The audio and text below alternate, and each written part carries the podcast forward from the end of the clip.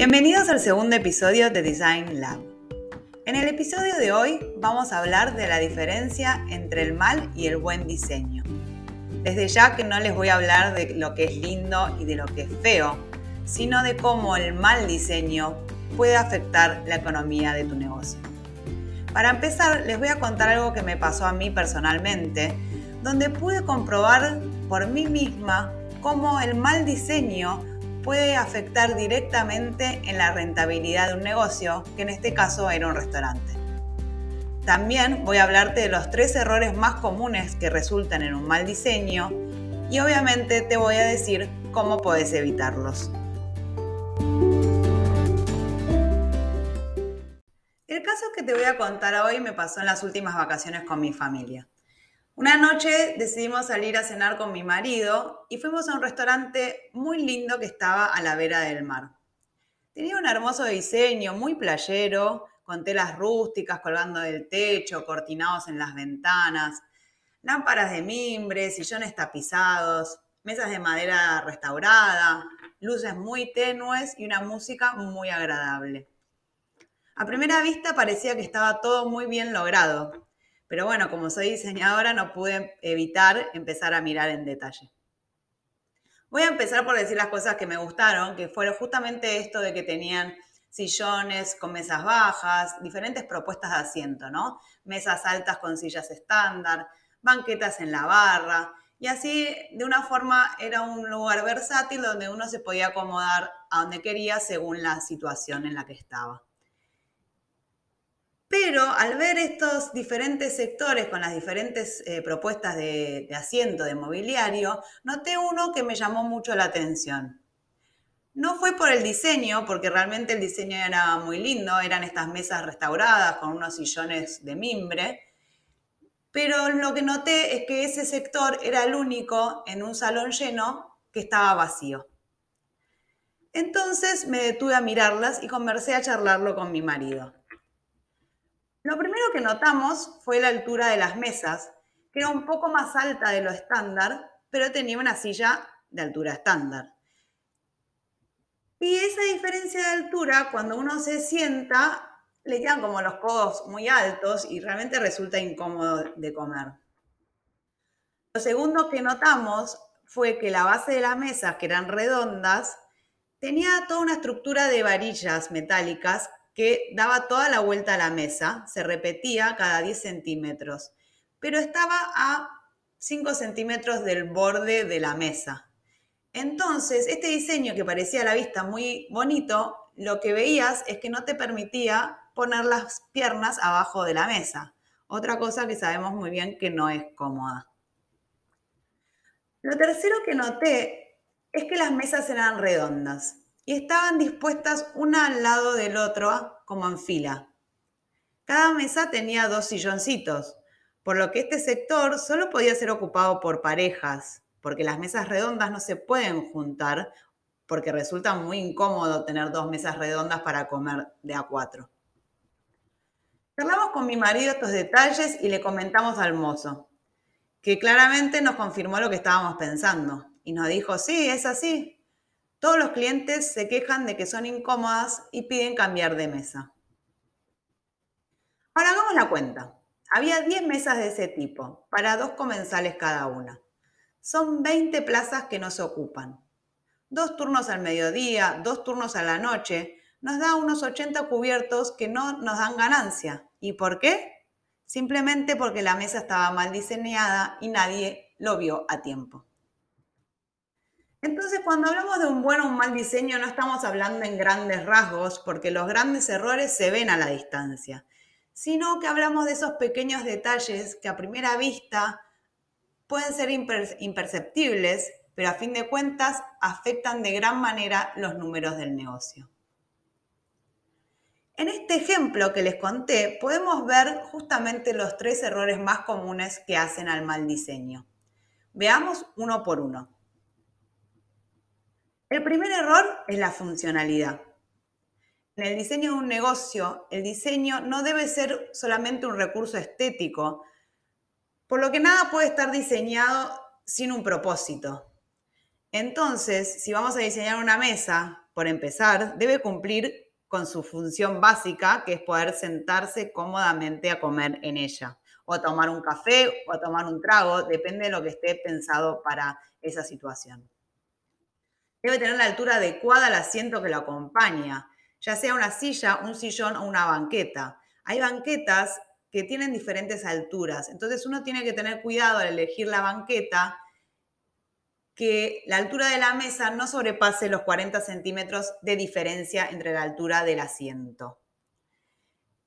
Algo a tener muy en cuenta con los sillones para comer o sillas con apoyabrazos es que los mismos entren debajo de la mesa, los apoyabrazos, porque lo, que normalmente hacemos es arrimar a la mesa las sillas. Y si estos apoyabrazos no entran abajo de la mesa, no nos podemos acercar lo suficiente. Y aunque no lo crean, esto sucede muchas veces. Las bases de las mesas también deben estar adecuadas a la situación. Por empezar, uno debe poder poner las piernas abajo de la mesa cómodamente, sin ningún obstáculo de por medio. Si las mesas están pensadas en una situación en donde las mesas se van a juntar eh, para tener más versatilidad, lo ideal es que la base de la mesa sea central. Así no tenemos patas que nos obstaculizan cuando queremos sentarnos en grupo. Lo que les recomiendo es definir primero qué silla o tipo de asiento vamos a usar y después definir o diseñar el tipo de mesa más certera a, lo que estamos planteando. Los errores que competen a la funcionalidad van mucho más allá de este ejemplo. Tienen que ver con la circulación tanto del cliente como del servicio para que pueda ser adecuado y eficiente. Los pasillos tienen que permitir que circule tanto el cliente como el mozo a la misma vez o que el mozo pueda acercarse a todas las mesas cómodamente. También tiene que ver con los materiales y la iluminación, que sea adecuada y acorde a su uso y el propósito comercial. Los materiales, el aspecto funcional es que, por ejemplo, las mesadas sean fáciles de limpiar para tener una superficie higiénica, que los pisos no sean resbaladizos para que ningún cliente o, mozo se, tenga algún accidente.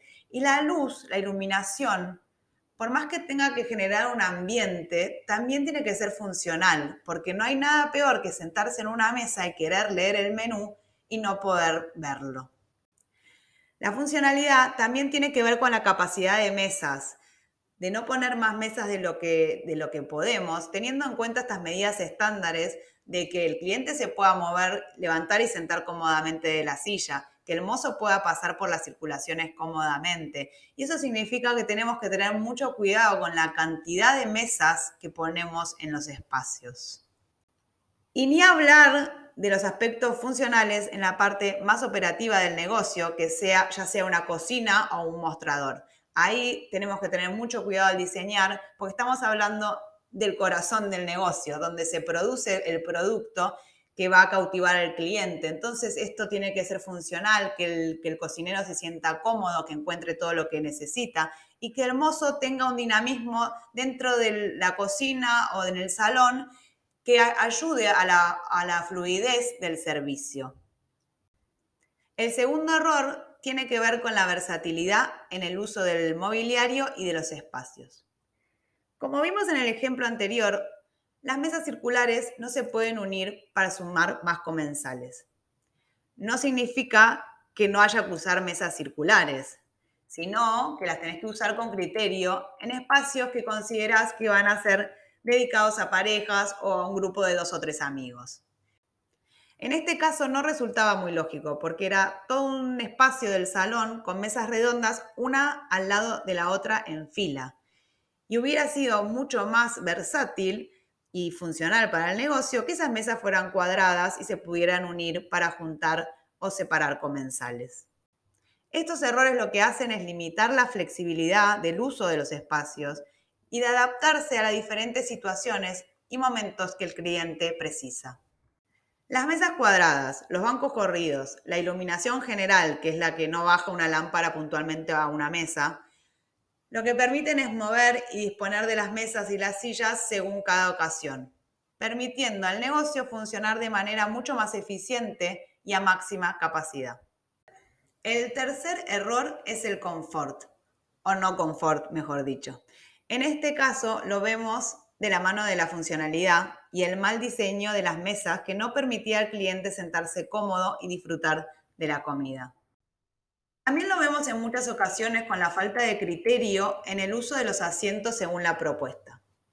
Si buscamos que el cliente permanezca sentado, tranquilo y disfrute una comida a su tiempo y sin apuro, el asiento debe ser cómodo, tapizado podría ser, y acogedor. En el caso contrario, si tenemos un sector de barra donde queremos que el cliente no se siente mucho tiempo porque lo que buscamos es que haya mucha rotación, deberíamos usar unas banquetas, por empezar sin respaldo, y algún material más rígido, porque todos sabemos que no podemos estar mucho tiempo en ese tipo de asiento. Entonces lo que, lo que logramos sugestivamente es que el cliente se sienta un poquito incómodo y se levante y se vaya. De esta manera vamos a atacar a lo que es el objetivo comercial, en este caso, de una rotación de clientes. Otro tema a tener en cuenta con respecto al confort es la acústica del lugar. A nadie le gusta estar sentado charlando a los gritos con quien tenemos enfrente. Y eso es algo que suele suceder muy a menudo en un mal diseño. No podemos pedirle a la gente que deje de hablar. El diseño debe acompañar la propuesta, ofreciendo un confort acústico a través del uso coherente de los materiales. Debemos utilizar materiales absorbentes, más que nada en lo que es diseño gastronómico. Materiales absorbentes son la madera, los textiles. Ahora hay un montón de paneles acústicos que tienen diseño o revestimientos acústicos que pueden ayudar a mejorar enormemente la acústica para que no nos tengamos que sentar a los gritos con nuestro compañero de mesa. Todos estos errores pueden hacer que tu negocio sea menos eficiente, menos operativo y poco competitivo al permitir que estos pequeños detalles marquen la decisión de tu cliente de no volver más a tu negocio. Entonces, ¿cuál es la solución para evitar esto? Desde ya el propósito de este podcast es ayudarte, así que vamos a ver cómo podemos evitar estos errores. Desde ya habrás llegado a la conclusión que la forma de evitarlo es teniendo un buen diseño de interiores. Pero lo que la diferencia está en que no tiene que ser solo un buen diseño de interiores, sino un diseño que sea estratégico. Un diseño que no solo tenga en cuenta estos detalles, sino que sea uno de tus recursos más invaluables para alcanzar los objetivos de tu negocio. Este tipo de diseño se llama interiorismo estratégico y se basa en tres pilares, la funcionalidad, la estética y la experiencia del cliente. Estos tres pilares deben resonarte mucho con estos tres errores de los que acabamos de hablar, porque justamente el interiorismo estratégico analiza cada uno de esos aspectos para no cometer estos errores.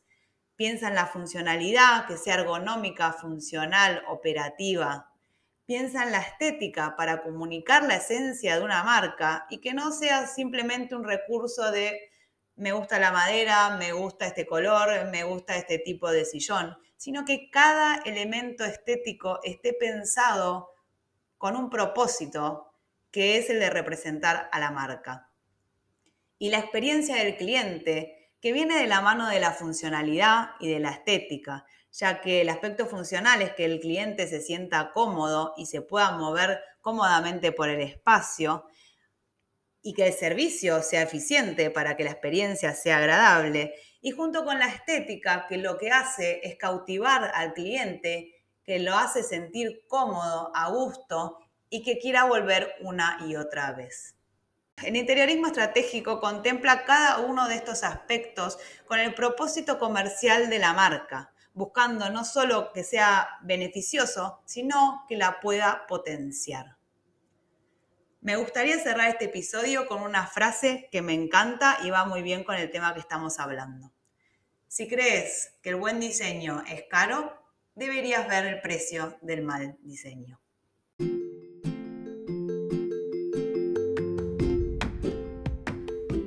Este episodio te haya gustado y puedas utilizarlo para empezar a tener en cuenta estos detalles a la hora de diseñar tu local.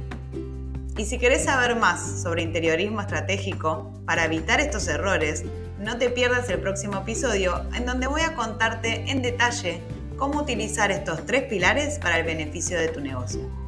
Si no te lo querés perder, seguinos para enterarte cuándo está disponible y me encantaría que me dejes tus comentarios acá mismo o en nuestra web interioresmalu.com en la sección de podcast en el episodio de hoy. Muchas gracias por estar ahí del otro lado y por haberte quedado hasta acá. Nos vemos en el próximo episodio.